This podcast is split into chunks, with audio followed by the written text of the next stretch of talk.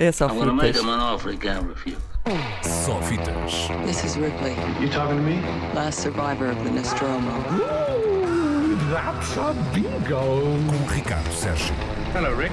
Go ahead. Make my day. É isso, Ricardo? Falamos daquilo. Olá, boa tarde. Estás bom? Queria falar daquilo que, que, que acontece na próxima semana. Começa no sábado uma, uma semana de, de, de ativismo climático, chamemos-lhe assim, um pouco por todo, por todo o mundo. Uma semana que também passa pelo cinema. É muito engraçado porque na página deste Cineclima, que arranca no, no sábado, eh, está uma, uma introdução muito curiosa em que se diz que eh, precisamos de justiça climática já e acreditamos que assistir a uma sessão de cinema pode ajudar. Subscrevo totalmente esta frase. Acreditamos que uma sessão de cinema Já me pode viram a pegada. Muita coisa, mas muita coisa mesmo. Qual é a pegada Também. ecológica de um filme? No Bom, cinema. hoje- hoje em O dia, como já não são feitos é em alto, as cadeiras são de plástico. as Mas quando era em película era pior. Devia ser pior, devia ser, porque queimava Até muito para- mais.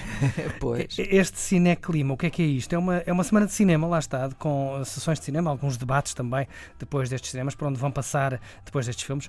Um, uma semana que vai exibir documentários, como por exemplo Cowspiracy, uh, um filme bastante divertido sobre uh, a vida de uma vaca até chegar ao, Ao fim. prato. Uh, filmes como Deriva Litoral, A Notice Ark, mas também filmes que não são documentários, como por exemplo Bestas do Sul Selvagem, um belíssimo filme, e também A Hora de Saída, o primeiro lançamento uh, do Cinema Bold desta temporada 2019-2020. Um filme muito curioso.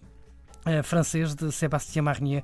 É um thriller ecológico sobre um professor um, que descobre que um pequeno grupo de alunos seus um, esconde qualquer coisa, anda a tramar qualquer coisa. Depois há ali muito, muito mistério, muito suspense, numa espécie de alerta hum, pré-apocalipse climático. Ah, eu fiquei presa ali ao thriller ecológico e É- estava é- a pensar.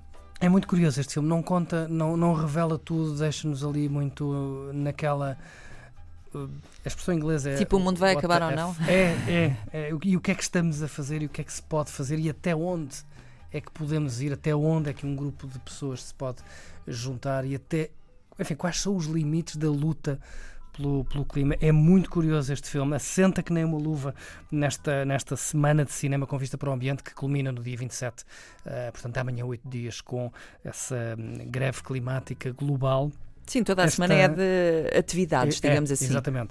Estes, estes filmes são apenas algumas dessas atividades. A Hora de Saída, este filme em concreto, é o filme que dá o pontapé de partida, eh, que dá, no fundo, a hora de saída eh, para, esta, para este cineclima. Vai ser exibido este sábado às nove da noite, e meia da noite, no eh, Cinema City Alvalade, em Lisboa. Depois, até dia 26, há mais dezenas de filmes, como estes que anunciei, e muitos mais, para ver em várias salas de cinema, em várias cidades, Almada, Aveiro, Braga, Chaves, Coimbra, Faro, Guarda, Porto, Sintra, Torres Vedras, muito cinema para ver, está tudo ah, no Facebook e no site do Cineclima, que, que merece, merece a vossa atenção e o nosso destaque na, na próxima semana. Mas hoje é quinta-feira, é dia de estreias e hoje não podemos passar, ah, não podemos passar ao lado da Herdade, o tal filme português que passou por Toronto, que passou por Veneza, onde o realizador Tiago Guedes até recebeu o prémio um, de melhor realizador atribuído pela crítica independente. Um, um filme que vai ser o candidato português uh, à nomeação.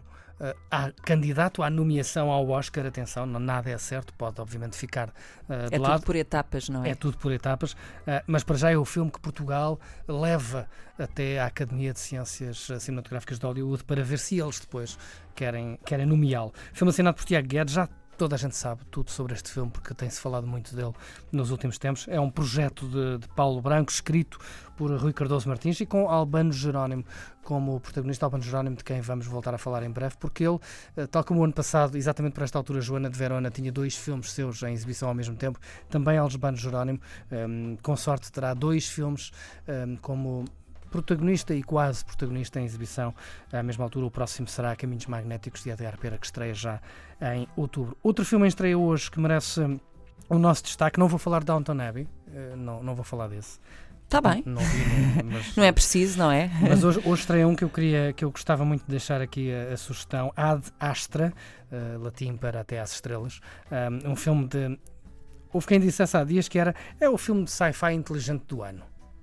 Todos É. os anos, por esta altura, estreia aquele filme de ficção científica inteligente. É este. É um filme de James Gray com Brad Pitt. Uh, um filme que esteve para estrear em Cannes, depois foi adiado para Veneza, lá estreou uh, finalmente em Veneza com alguns meses de atraso daquilo que era inicialmente previsto. É um filme de James Gray e James Gray é um realizador uh, perfeccionista e, portanto, os filmes dele nunca estreiam na altura em que deviam estrear, atrasam sempre algum tempo. Este Que é para tem- ficar mesmo bom, não é? É, é, é bonito, o filme é muito bonito e, aliás, visualmente é, é absolutamente extraordinário o filme. É quase um, um road movie espacial. Uh, Brad Pitt à procura do pai, uh, mas em vez de ser na Route 66, é pelo meio da Via Láctea. Um, é um filme, como disse, lindíssimo, visualmente lindíssimo. Tem ali momentos talvez demasiado introspectivos, faz lembrar. Faz lembrar Sci-fi inteligente, se, se calhar quer ser o 2001, o Interstellar, anda, anda por aí. O Solaris? Um, um, tem- bom, vá. não exageres. Tem, tem um- um- uma extraordinária interpretação de Brad Pitt, muito mais subtil do que aquilo que vimos há meses no filme de Quentin Tarantino, eh, onde ele estava um bocado mais esfuziante. Aqui, mais subtil, mais discreto, ehm, mais eh, propício, se calhar, a uma candidatura ao Oscar. O fato de- de Brad astronauta Pitt. também é pesado, não é? É, o facto de astronauta e toda a carga emocional do filme eh, são pesados. Vale a pena ver este Ad Astra estreia hoje. Lá está, é, é ficção científica para a cabeça. Olha, eu gosto disso. Eu também. eu É dos também meus gosto. géneros preferidos, a ficção científica para a cabeça mesmo, mas também eh, acho que vou passar por esse ciclo de cinema ecológico. Va- Vale bem a pena. Uh, Vale bem a porque pena, acho que hum, quem ainda não está consciente dos problemas, e digo no plural porque são vários, uh, pode aproveitar este ciclo, quiçá, para ficar um pouco a par de algumas das ameaças que pairam sobre nós ou como os nossos comportamentos podem eventualmente jogar contra nós e não em nosso favor. Cineclima é procurar no Facebook, está lá tudo. Ricardo Sérgio, sempre com informações úteis e sugestões imperdíveis, conto contigo como meu guia espiritual no cinema, pode ser? Pode ser, com certeza. E depois da uma E também, da uma na Antena estaremos. 3 até às 4. I'm gonna make an offer refuse.